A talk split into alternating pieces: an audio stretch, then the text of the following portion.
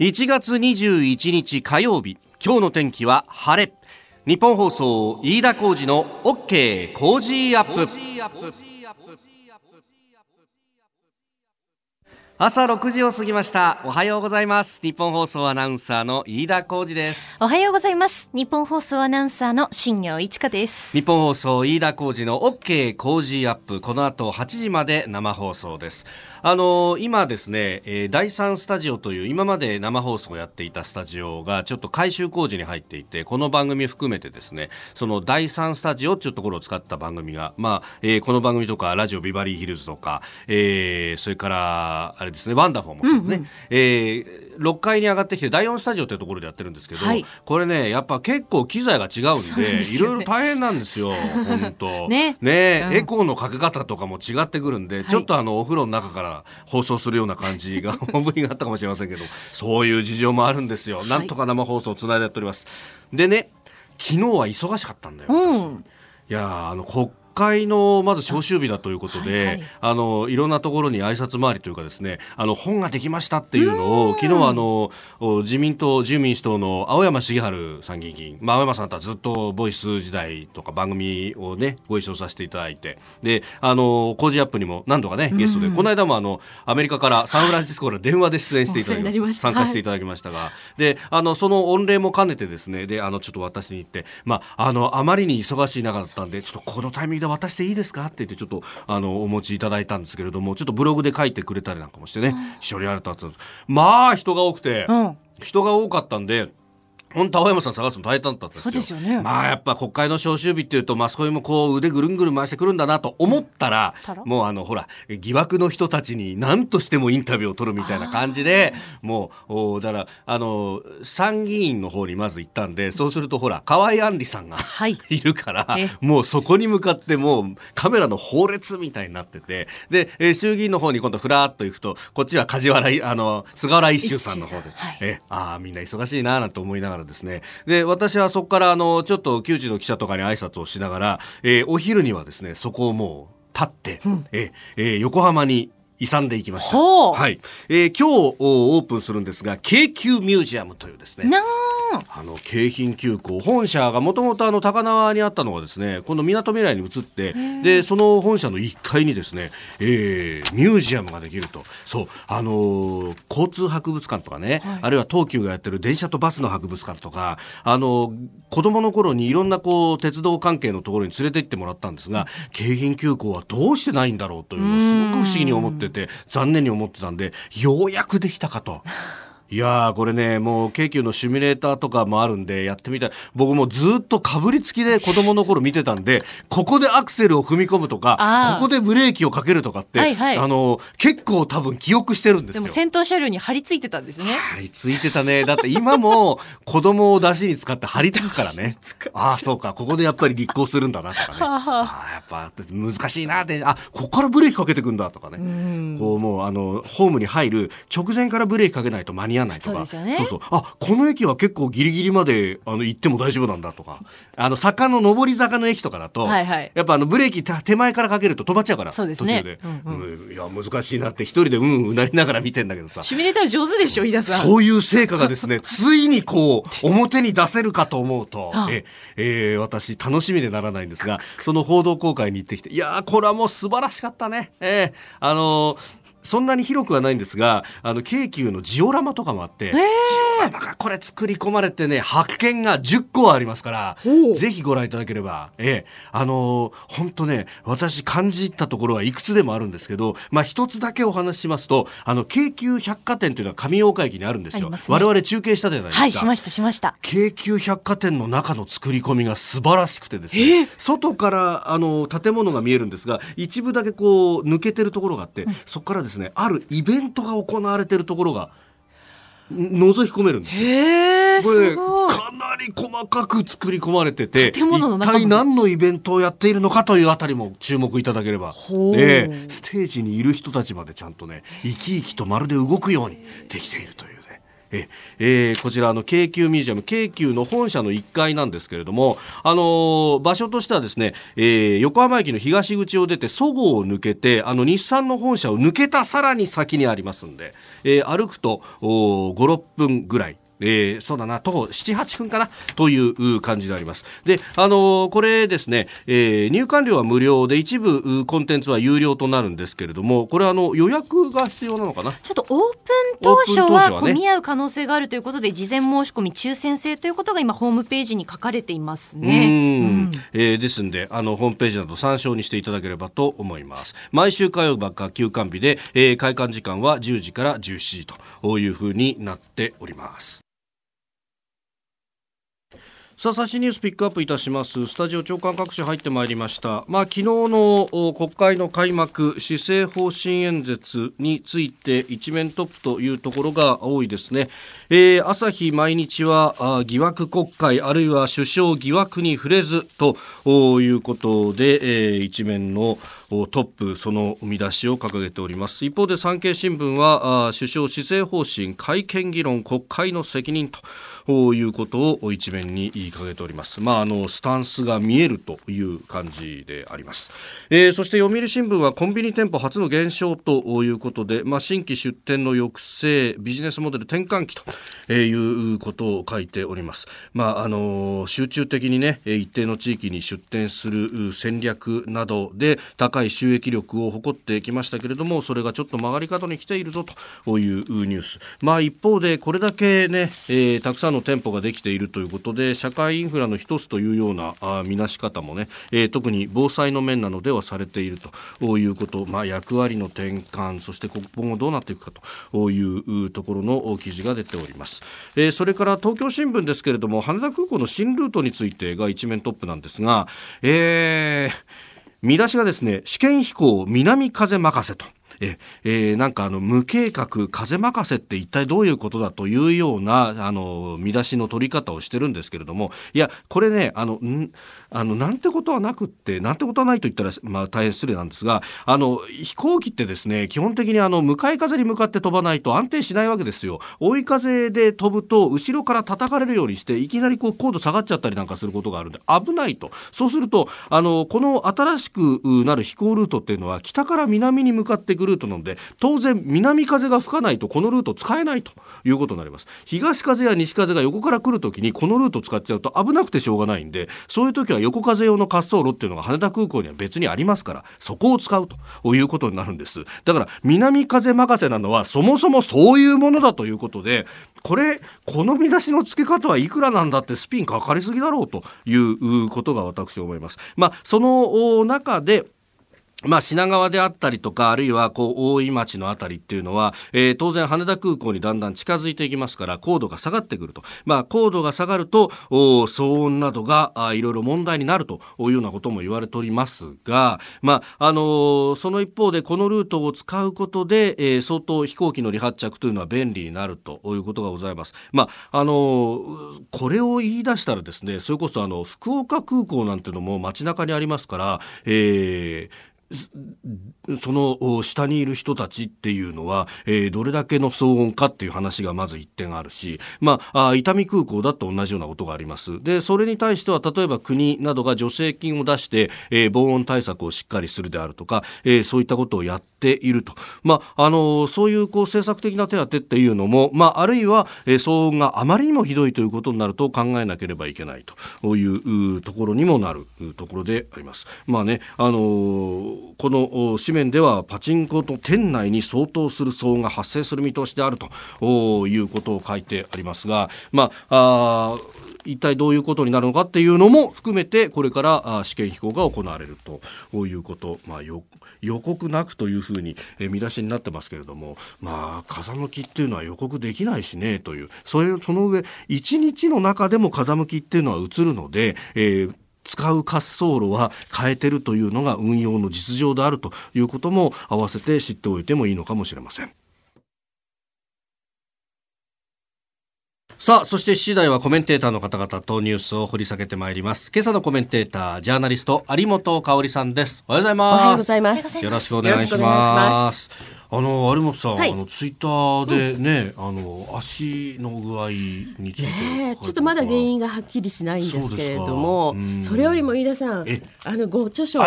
発売おめでとうございます。あの好調のようで。はい。私もあのちょっと今読みかけをですので。ありがとうございます。すみません、はい、よろしくお願いします。よろしくお願いします。まもなく7時になるところです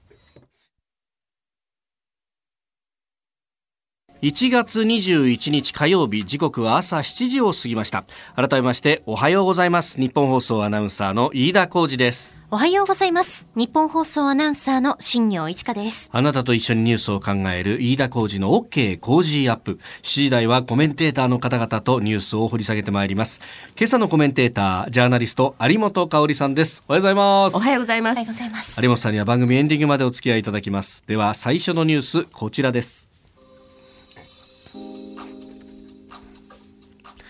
中国の習近平国家主席新型コロナウイルスについて全力で予防を制圧するように指示。中国の国営中央テレビによりますと湖北省武漢で発生した新型コロナウイルスによる肺炎で20日新たな発症者が確認され感染者は中国全体で200人を超えました、えー、これを受け習近平国家主席は全力で予防を制圧するように関係部門に指示しております。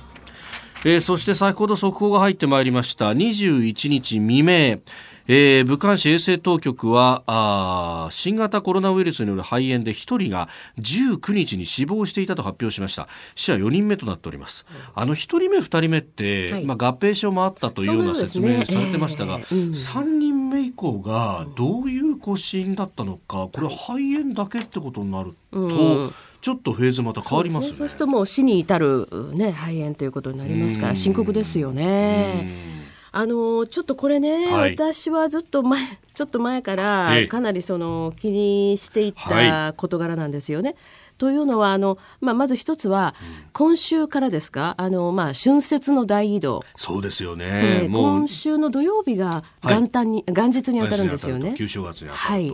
ですから例年、まあ、東京でもそうですけれどもね、はい、この辺りも銀座近いですから、えー、相当中国からやっぱり人がお越しになる。そうすると、まあ、まずはその水際で防ぐというのは、それだけ、えー、少なくとも日本に入ってくる人数も多くなるわけなので。はいなかなか難しいだろうなというふうに思っておりました。それとやっぱり過去にですね今から15年前ですけれども、はい、SARS というね、えー、あの、まあ、あれも謎の肺炎だったんですけど、はい、かなり死者が出て、で、まあ、日本は幸いにしてというのか日本では死者は出なかったんですけれどもあの時は。はいあの当時私日本とシンガポールと、えー、両方で生活してたんですがシンガポールは早い時期から死者が出てですねまあ、相当このパニックだったんですよね。えただあの当時その、まあ、シンガポール国内では徹底した、えーまあ、対策が取られていまして、うんうん、あのまあ、こういうビルはもちろんのこと集合住宅の入り口でも全部その体温チェック、あなるほど、はい、で空港やなんかはもうその入ってきた時に熱があるというふうに分かった人はもう強制入院ですよね。うん。という措置が取られていたんですけれども、えーでもそのあの時にですね一番問題になっていたのはその中国当局が情報を出さない、はい、そしてまあ WHO が、まあ、特に当時は WHO のトップがですね中国からあ押されてなった人香港の人だったということもあって、はい、中国に忖度してしまってその情報を出せというプッシュがない、うん、でそのことによってむしろ混乱が大きくなってしまったということがあってですね、はい、今回ももう年末からこの肺炎のことは、ね、あの報道はあったわけですね。うん、ですからいつちゃんとした情報出てくるんだろうということが非常に気がかりでした。で今あの飯田さんがですねその速報で死者が4人になりましたよというのと同時に、はい、これあの夕べ夜中ですけれども、はい、時事通信が速報してますがあの中国のその政府専門家チームのトップです。あというよりもあのこれねえっ、ー、と、うん人から人への感染、はい、ということは明言一応されたという速報が出ているわけですよね。ねはい、今朝の新聞でもそれ報じてるところありますね。そうですね。はい、ですからとなるとやっぱり日本側の対応というのも、うん、まあ今ちょっとアナウンスされているという程度で果たしていいんだろうか。そうですよね。えー、まあ今のところは、そ、うん、あの毒性というか、そのあのすぐに死に至るというものではないというところで、まあ重篤化した時にっていうことなんでしょうけどね。だからまずは感染を予防するという意味で手洗いうがいだとか、はい、アルコール消毒がコロナウイルス一般には効くということなので、えー、おそらくこれにも効くだろうということが言われてますが、果たしてまあねそれプラス水際でどう防ぐっていうのは大事ですよね。そうですね。まあ水際でっていうのはなかなか簡単じゃないと思うんですけれども、本当にあの人の多いところ、はい、特に今はそのやっぱり外国からねあの来られた観光客の方も普通にいらっしゃいますからね、まあ、そういうところでの感染をできるだけ防ぐように、まあ、私たちもマスクとか、はいえーね、いろんなものを使うということ以外ないですよね。まあ、これ正しく恐れるというのと、うん、正しい情報を早く手に入れるとですね。ですからやっぱり国際社会も中国に対して本当に情報発信に遅れがないようにとい。うことを、あのまあ、かなり強めに呼びかける必要ががあると思いますけどね。おはようニュースネットワーク。東京有楽町日本放送キーステーションに全国のラジオ局21局を結んでお届けいたします。時刻は7時11分を過ぎました。おはようございます。日本放送アナウンサーの飯田浩二です。今朝のコメンテーターはジャーナリストの有本香里さん。取り上げるニュースはこちらです。通常国会召集安倍総理が施政方針演説を行う本年のオリンピック・パラリンピックもまた日本全体が力を合わせて世界中に感動を与える最高の大会とする国民一丸となって新しい時代へと皆さん共に踏み出していこうではありませんか。通常国会が昨日召集され安倍総理大臣は衆議院本会議で、えー、施政方針演説を行い憲法改正に改めて意欲を示すとともに全世代型社会保障改革について先送りしない決意を表明しました。同じ内容でその後参議院本会議でも施政方針演説を行っております、えー、また外交では韓国について最も重要な隣国との表現を3年ぶりに復活させました。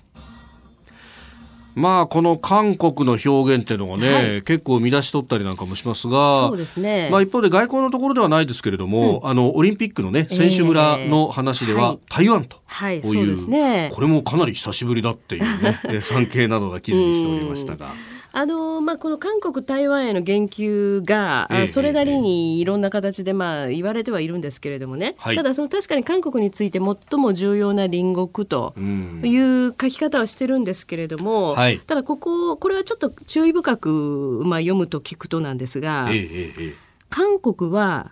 元来基本的価値と戦略的利益を共有する最も重要な隣国と。うん元来。はい。であればこそ、国と国との約束を守りと、こうつながるんですよね。はい。これですから、元来という言葉があるとないじゃえらい違いで。ええええええ、そうですね。で、うん、それとこの後ろのね、うん、であればこそ、国と国との約束は守れと、そういうことを期待すると言ってるわけですから、はい。まあ、これ要するにこの最も重要な隣国っていう言い方が復活したって言ってるけど、はい、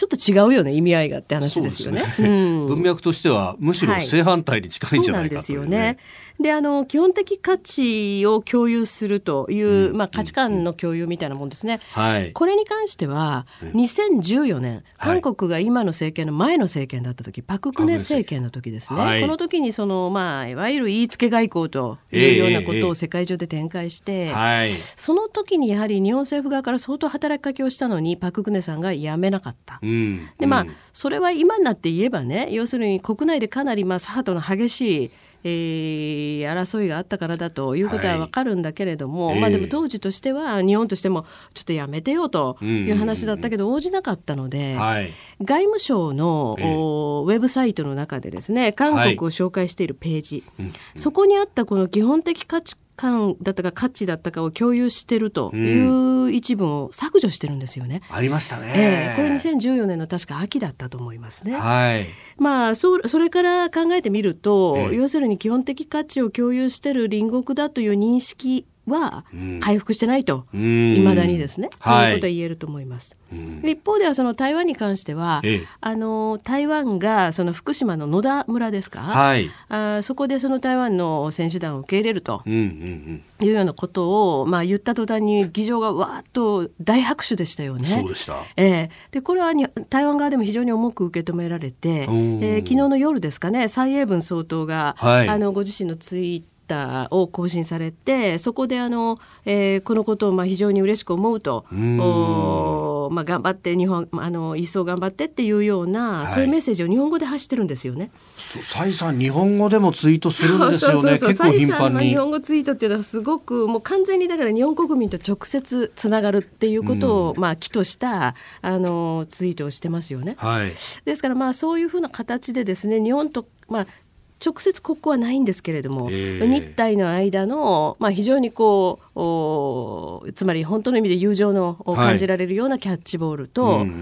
それに比べてやっぱりたあ、まあ、韓国とはね、はい、っていう感じがありますね、まあ、まさにその基本的価値民主主義であったり法の支配自由、はいえー、まあ、その部分を、えー、まあ、台湾も、まあ、本来は韓国も共有しているはずだと。いなきゃいけないということですよね。うんまあ、ですからそういう点でね、ちょっとあの2つの隣国、で方やその正式には国交がない、はい、でもやっぱり台湾とは非常に深くね、まあ、いろんな意味でこうつながるつながりたいというふうに思っているという意思の表れがね、まあ、国会の中での風景にも見られたわけですけど。はいただあの一応その例えば北朝鮮問題ロシア中国と、はい、いろんな外交関係触れたり、うん、あるいはその安全保障で航空自衛隊に宇宙作戦隊を創設すると、はい、まあ、こういうようなことが言われたりしていましたので、あの一通りいろんなね、はい、ことが語られたとは思いますけれども。新聞各紙を見ると、はい、だいぶちょっとこう例えば、ね、朝日と産経では相当違うなと、えー、両方とも一面トップにあのこの首相の施政方針演説を取ってますけどね、はい、朝日はあの、うん、疑惑国会が開幕したという、はい、そういう見出しで、えー、でその桜問題とかですね、うん、まあ閣僚の辞任とかに触れてないじゃないかと、はいえー、そうですね。いう話なんですけれども。そこには触れずそしてオリンピック・パラリンピック何度も言及という、まあ、あの毎日新聞も似たような見出し。えー、また疑惑国会ですかっていうなんか国民として今それやってる場合かという感じだと思うんですけれどもね。えーでまあ産経はあの憲法改正について、はい、えー、この国会が正念場になると、まあそうでしょうね、えー、まあそれは総理も言及してましたからね。はい。うん。まあスタンスの違いというか、えー、これ明確ですね。うんただね国会で、うん、今回あの法案の提出も相当絞って、はい。えー、まあ憲法改正を今度こそ議論したいと、そうですね。まあ憲法改正シフトという形にいくかどうかということでしょうけれども、はいであのまあ、自民党がねどういうふうにその憲法審査会を、はい。まとめていくかっていうことにももはやかかってると思いますね。うんあの今その慣例でね憲法審査会は野党にも最大限の配慮をするということで、うん。うん、こう今までずっとやってきたわけですが、えー知事として進まないまあ、ですから野党に配慮しすぎてねもうもはやこうなってくるとちょっと過剰であろうとい。うところに来ていますから、はいこれはやはりまあ自民党はそのまあ、要するに数が思っているということを、うんうんうん、あのやっぱり国民のね私たちが最終的にはこれ国民投票で意思決定するわけですから、はい、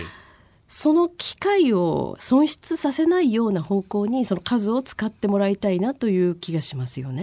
やっぱり今もう本当に憲法の問題っていうのは大変重要で、はい。でこれはその例えば今度海上自衛隊ねあの、えー、えーと中東の海域で新たな任務を始めると、はい、そうですね、えー、もうすでにはあの始めたというね、はい、えー、P3C という哨戒機が行って、はい、えー、海上の監視活動を、開始したと、情報収集活動を行うということですが、えーここにやっぱり憲法もう憲法の壁っていうのはものすごく大きいんですよね。できることできないことっていうのはね。はい、もう非常に大きいで、あの閉会中審査やりましたけれどもね。はい。まあ、本当に何というのかな靴の上から足をかくというのか、ちょっとふざけてるだろうという言いたくなるようなね、まあ、議論と言えないと思いますね。というのは、はい、あの野党側は要するにこれはその自衛隊って危険じゃないのかっていうことの基本的には一本やりなんだけれども。えーいやそれは危険がある可能性があるから行くわけですよね。でそれ以前の問題として、はい、じゃあそれほどね自衛隊が危険な地域に行くことを心配するんだったらば、はいその海域をずっと日本に油運んでくるタンカーが通ってんですけど、それはどうなんですかという話ですね。うん、そこには日本人だって乗っている。乗っている。まあ乗ってなくてもですね、はい、やっぱり日本に大型タンカーが1日入ってこなかったら半日分の油が届かないわけですから、えー、やっぱりそういう問題を、基本認識を国民にさせないようなやり取りをしてるわけですね。うんうん、で、あの、私はちょっとね、やっぱりこの件非常に気になるのは、はいまあ、あの調査活動として、えええーね、自衛隊設置法の中にある、はい、まあ、調査活動としていく、はい、で仮にですけれども、まあ、あの海域周辺が非常に危険な状態になった時に、うん、海上警備行動を発令するだろう、はい。うん、そうなってもやっぱりやれることがものすごく限られてるわけですよね。はい、うんあの日本船籍の船であれば守ることはできるかもしれませんが、日本船籍以外の船、まあ、パナマ船籍とか多いですよね、そういうところは、あの実力を持って排除まではできない。はい。まあ、できないね、なんか水をかけるとか警告するとかそういうことでしょ、そのぐらいまでが限界それからそのそうは言ったって、まあ、じゃあ例えば日本の船だったら守ることができると言っても、えー、まあ、日本の船っていうかつまり日の丸掲げてる船ってことですよね、はい、船籍の船、えー、パナマ船籍とかじゃダメということなんだけど、ね、あのまあ仮にそれが守れたとしても、うん、それでも武器使用には、はい。あの相当な制限が伴いますよね。だからそういう意味では他の国が、はいあの海域に、まあ、自国の艦船を出しているということとは全く意味合いが違うので、まあ、この辺りをね本当はさっさと、うん、まあ、特措を作るのか、ね、あるいはやっぱり憲法改正をして、根本的なその壁を取り払うということがないと、やっぱり私たちの生活そのものが守れないということになりますよね。うん、エネルギーは国の根幹ですもんね。はい、はいえー、この時間有本香さんとお送りしてまいりました。日本袖おきの方この後も有本さんにお付き合いいただきます。今朝のコメンテーターはジャーナリスト有本香さんです。引き続きよろしくお願いします。よろしくお願いします。続いて教えてニュースキーワードです。ヘンリー王子イギリスのヘンリー王子は19日ロンドンでの慈善団体の会合で演説し妻のメーガン妃とともに王室から離脱することについて他に選択肢はなかったと述べました。え今月8日インスタグラムで経済的に独立しイギリスとカナダで暮らすという意向を夫妻で表明をしました、はい、まあその後ね、え家族会議が行われたりといろいろあったのですが、えー、あ結局王室には全く残らずという形になりました、う。ん、残念だとも言ってますね。ですね、うん、これ新行さんどうお感じになりました？すごく難しいなと思いました。あのなんでしょう、その、メーガン妃のその感情というのもそこまでこう公になっていない中でそれを暗に良いとか悪いとかっていうのをこの現時点で出てきている情報だけで判断はできかねるなというふうにはすごく思いました。それは本当おっしゃる通りですよね。メーガン氏自体はね、あのいろいろこう差別的なものも王室の中実はあったんだみたいなことが出てきたりとか、まあその王室のしきたりだとかそういうものがまあアメリカで育った方にとっては、とてもきついみたいなのもあったけど、まあ、一方で、いや、それも込みで王室に嫁いだんじゃないのっていうのももちろんあるし、で、あの、我々もこう、皇室をこう、いただきながらね、えー、それとの対比でこう見ると、いや、それも覚悟の上なんじゃないのかって思ったりもするんですが、それは日本人の感覚であるのかもしれないし。まあ、そうですね。まあ、日本の皇室はなかなかね、その比べられないんですけれども、ただ、あえて比べても、私たちから見ると、やっぱり英国王室っていうのは相当自由だなという感じはむしろするわけですよね。うん、そうですね、うん、はい、であのもちろん双方にいろいろ言い分はあるでしょうけれども、はい。で確かにそのやっぱり向こうのね、えー、タブロイドなんかのその、はい、まあ、追いかけ方っていうのはかなりひどくて、えー、でまあその、えー、ヘンリー王子は相当その、はい、ご自分の奥さんを守ろうとしたんじゃないかと。うん、というのはやっぱりお母さんがね,、ね。えー、まあ、メディアに殺されたみたいなことをね、あの言う人もいて、まあ、実際そうだし、で、うん、あのヘンリー王子はまだ10歳か12歳かぐらいの時ですもんね。ああのパリで亡くなった、えー、ちょうどあの時私パリにいたんですよね。そうでしたか。えー、もの。すごい騒ぎでしたけどね。あ,、うん、あのトンネルでね、一体どういうこう車が挙動したんだみたいな話まで、もういろんな報道されますね。日本に帰ってきてもね、ものすごいニュースだったので、まあびっくりしたんですけど、ただね、そのまあそういうようなことからご自分の奥さんや家族を守ろうとしたと、はい、いうことであるにしても、ただ私はやっぱりこの発表の仕方というのがね。はい。あのちょっとその要するに誰にも相談なく、うん、インスタグラムでっていう、でしかもやっぱり、まあ、見え方としては、はい、いいとこ取りをしようとしたというふうに見えてしまった。要するにそれは相応の理由があったんでしょうけれども、はい、それにしてもその、まあ、インスタグラムでいきなり発表して、まあ、その女王陛下はじめとして寝耳に水みたいなね、はい、みんなテレビでしたみたいな。ちょっとありえないだろう。それからその、さらに言うと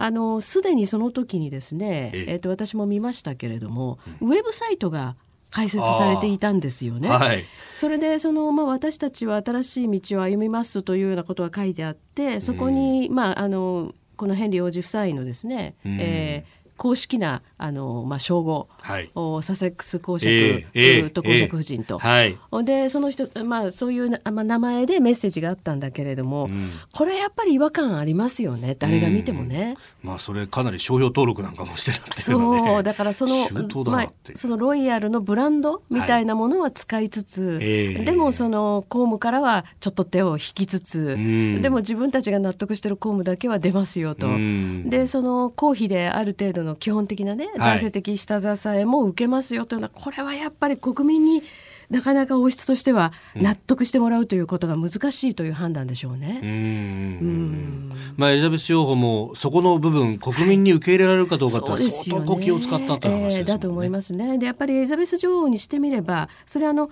えー、ヘンリー王子夫妻特にそのメーガン妃にとってみてもね、えー、あのいろんな辛いことあったかもしれませんけれども。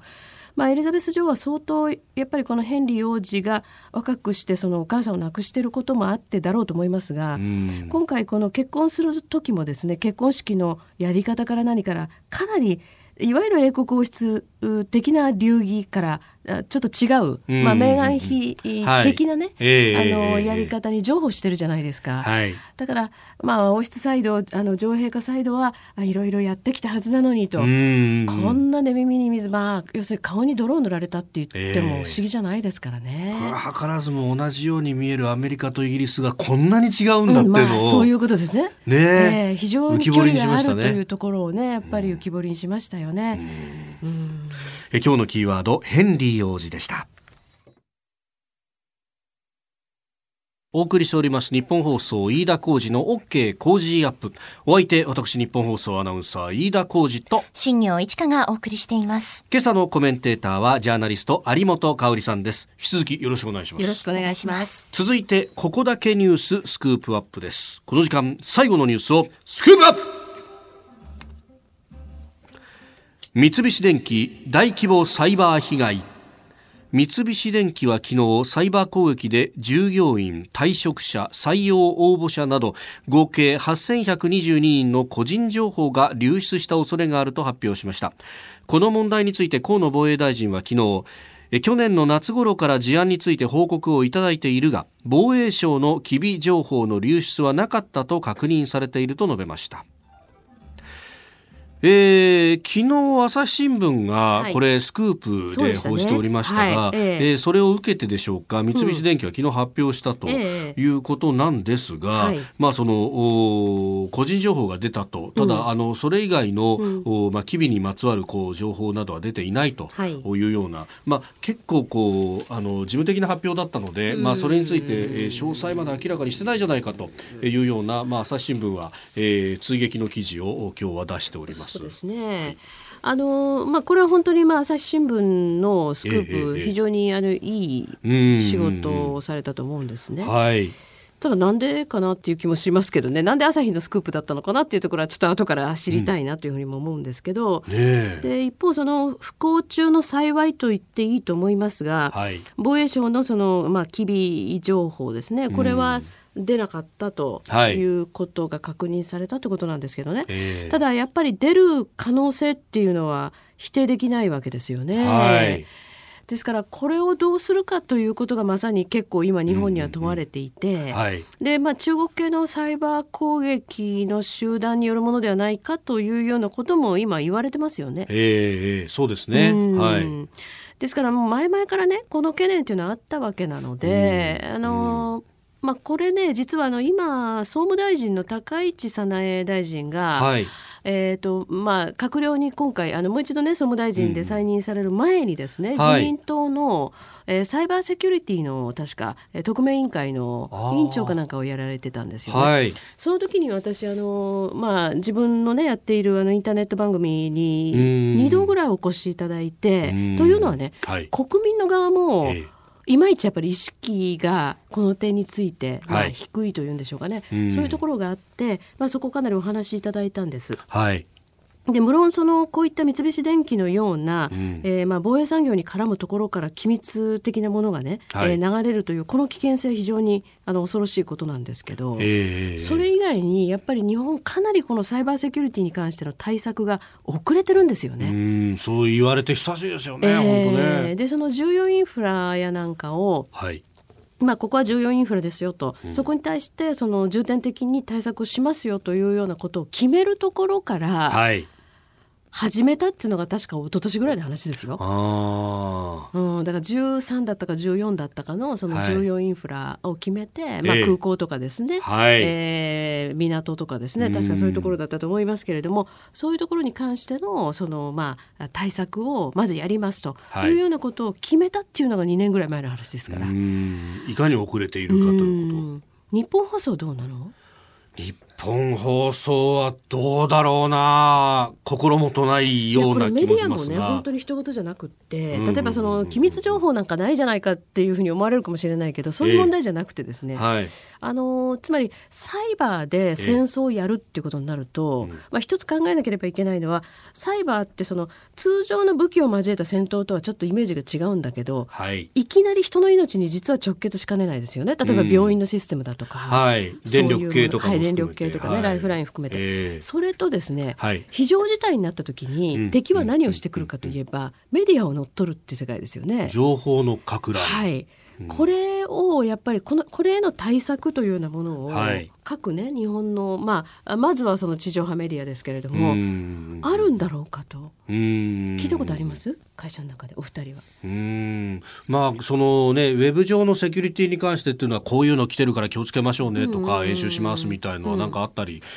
しましたけど、えー、まあただじゃあえー、社員全員がその意識でっていうかっていうと、うん、やっぱり一般の人と何ら変わらないと思いますね。うん、ですよね、うん、だからそういう意味でねちょっとやっぱり本当はあのまあ、今私たち自身自分たち自身がいる場所も、はい、これどうなんだろうというふうな意識を国民は持つ必要があるんじゃないかなというふうに思いますね。まあ、今回のこの事案でも、海外子会社からまずは入っていって、はいはい、でそこからあのセキュリティホールを見つけてっていう、えー、で本体の方にこうどんどん浸透してきたということを考えると、うん、どこが何なのかっていうのは分かんないですよね。本当にそういう意味じゃネットワークでね今みんなつながってるがゆえのリスクですよね。えーうんうんうんああちゃって言ってなんかこう、うん、メールを開けちゃったらそこからっていうことが、はい、なりますもんね。あの昨日あたりツイッターで指摘があったんですが、はいはい、最近は結構社内メールに似せて成功に似せてきますねのようですね。えー、で実際になんかあの社内のそのセキュリティでなんとか食い止めたけどっていうような事案を報告される方もいて。えー、なるほどね。だからむやみにメール開けないって言うけど、うんうんそれにしてもねっていうのありますもんね。うん、で今日日経がこれちょっと書いてたのかな？あの結構パソコンだとか、うん、あサーバー上で動く、はい、こうマルウェアが仕込まれてるところが多いけれども、これスマホで開けると意外とこうスマホ対応してないから動き出さないと、うん、だからあのタブレットだとかスマホで開けた方がいいというような指摘もあったんですが、こういうのが出てくるってことは今度それに対応するものもきっと出てきますよね。そういうことだと思いますよね。まあ、ただね、この、どうしてもね、やっぱり中国系のそのサイバー攻撃部隊というのかな、はい、まあ、攻撃集団というんでしょうかね、えー、こういうものへの対策ということが急がれる、うんうんうん、で今、日本はですねやっぱ人材育成も遅れてるんですよね。はい、でこの人材の育成とか採用とかいうようなこと、うん、特にねこの育成だけじゃなくて採用ということになる、はい、例えば政府とか政府系の機関がね、うそうなった時に、はいその人物は安全なのかどうか？このことをどうやってじゃあスクリーニングするんだろう、はい、とかですね。まあ本当にあの対策しなきゃいけないまあ、逆にサイバー攻撃に備えるというけれども、はい、そういったその人をね、えー、どのようにスクリーニングするかつまり、まあ、スパイ防止法的なことですけれども、はい、まあ、こういうようなものも日本未整備であるから、本当に穴はどこにあるか分かりませんよね。確かにサイバーっていうと、うん、そういうこうシステム上の問題って思うけど。ねでも最終的には人だと考えると。人が関わってるわけですからね。うんうん。うん、そうですよね。これ例えばお金一つ取ってもじゃあ政府系に雇用しようとすると、うん、いや最高でも事務次官レベルしか出せないよと、はいはい、2,000万クラスだと、えー、ことを考えるとじゃあ某国が、うん、いやじゃあうちじゃそれにプラスして5,000万出すから、ちょっとこの情報を持ってきてくれよって言われた時に、果たして断られ、ね、断れるかとかね。だからそのロイヤリティだとかそういうものをどう担保するのかっていうこと、はい、それからまあ高度な専門職ですよね、えー、あのなんかそのホワイトハッカーって言われる人たち、はい、まあ、こういう人たちの育成も日本すごく遅れてるっていうんですけれども、じゃあどうやって処遇するのというところが必要になりますよね。そうですよね。自衛官ですら一般の公務員っていうね、立て付けの中でやってる国ですからね、えー、それは本当にねこれ対策がいろんな多方面で急がれることだと思いますね。うんえー、今日のスクープアップ三菱電機の大規模サイバー被害の話から日本のサイバーセキュリティ、えー、そして、まあ、スパイなどの対策についてもお話をいただきました。あなたの声を届けますリスナーズオピニオンニュースについて様々いただいております。あの新型のコロナウイルスについてですがあツイッター神抜さん、えー、空港の検疫だけじゃなくて大型客船だと数千人が一度に来日する、うん、でしかも船内で一緒にいたんだからかなりリスクが高いと思うんですがとですよね。どうするつもりなんでしょうね。だからなんとなく政府もこうあの抑え気味に抑え気味にしてるのは、はい、あのまあ、この新設大移動というのがね、えー、ビジネスチャンスにつながる方たちもいらっしゃるから、えー、ということだと思うんだけれどもでもやっぱり水際、ね、どこまで防げるかはちょっとわからないけれどもねやっぱりやるだけのことを本当にやらないといけませんよね。でまあ日本で、この間ね、はい、あの神奈川県で中国人の方、はい、ね日本にお住まいの方が発症した、えー、これ空港のサーモグラフィーは解熱剤を飲んですり抜けたっていう、すり抜けてそれで日本に行ってどうやらその病院に行こうということだったようですけれどもね、はい、まあ、そういうことも起こりうるわけですからね、えー、ちょっとやっぱりこれは問題だなと。いうふうに思いますね。で何よりもねさっきその飯田さんがこれは正しく恐れなければいけないと全くおっしゃる通りなんですけれども、正しく恐れるためにはやっぱり情報なんですよね。はい、正しい情報がないと恐れようがない、恐れようがないですからね。ですからそういう意味でその中国側の情報発信が、はいあの適切に行われているかどうか、ここにかかってきますよね、ちょっとここへ来てさみだれ式にこう患者が数が増えたりとかしてるっていうのは、でイギリスの,、あの大学の調査というか、まあこれ推計ですけれども、最大で1700人そうですね。もうそれ数日前から出てましたよね。そうですよね、これやっぱ日本はこれね12月の半ばぐらいに第一報が出た、えーこれところが1か月経ってますからね。そうですよね、はい、で国内で症例が出た瞬間からこうぶわっとこう、うん。うん、報道がね、うん、ちょっと盛り上がりましたけど。そうするとなんか必要以上にこれまずいんじゃないかみたいなところばっかりが先行してしまう、はい、え。ー、でねこれだから国土あのまあ例えばねそのツーリズムが絡むんだったら国土交通省、はい、それと、まあ、厚生労働省ですね。日本の厚生労働省、ね。はい、でもちろん外務省を通してって話にはなるんでしょうけれどもこれ1か月前からね中国側に対して日本から、はい、そういうその要請をしてたかどうかなんですよね。そうですね。あの情報をもっと出してくれと。いうようなこと。を、うんうんうん、まあ、そこら辺りもちょっと本来だったら検証できればいいなというふうに思いますけどもね、ね、台湾や香港は自分たちのその衛生関連のね、うん、部署の人を派遣をして派遣してましたからね。ね、えー、日本はちょっとその動きは私は聞いてはいないので、ね、ちょっとどうなのというかなりイライラしてましたけれどもね、うんうんうん、あれはマカオなんか武漢から来た飛行機に関してはもう一人一人おでこにこう当てて、はい、当ててねあの、うん、検査をするというようなことをやってました、ですからそういう意味でまあ数がね日本の場合もっと多いいとは言うものの、えー、それぐらい徹底した姿勢を早めから見せることによって、うん、あちら側も対策の取り方が違ってたということは言えると思うんですよ。うん、そういう意味でどうも日本はちょっとやっぱり、えー、のんびりしてたんじゃないのかなという気がしますよね。えー、たくさんのメールツイッターいただきました。どうもありがとうございました。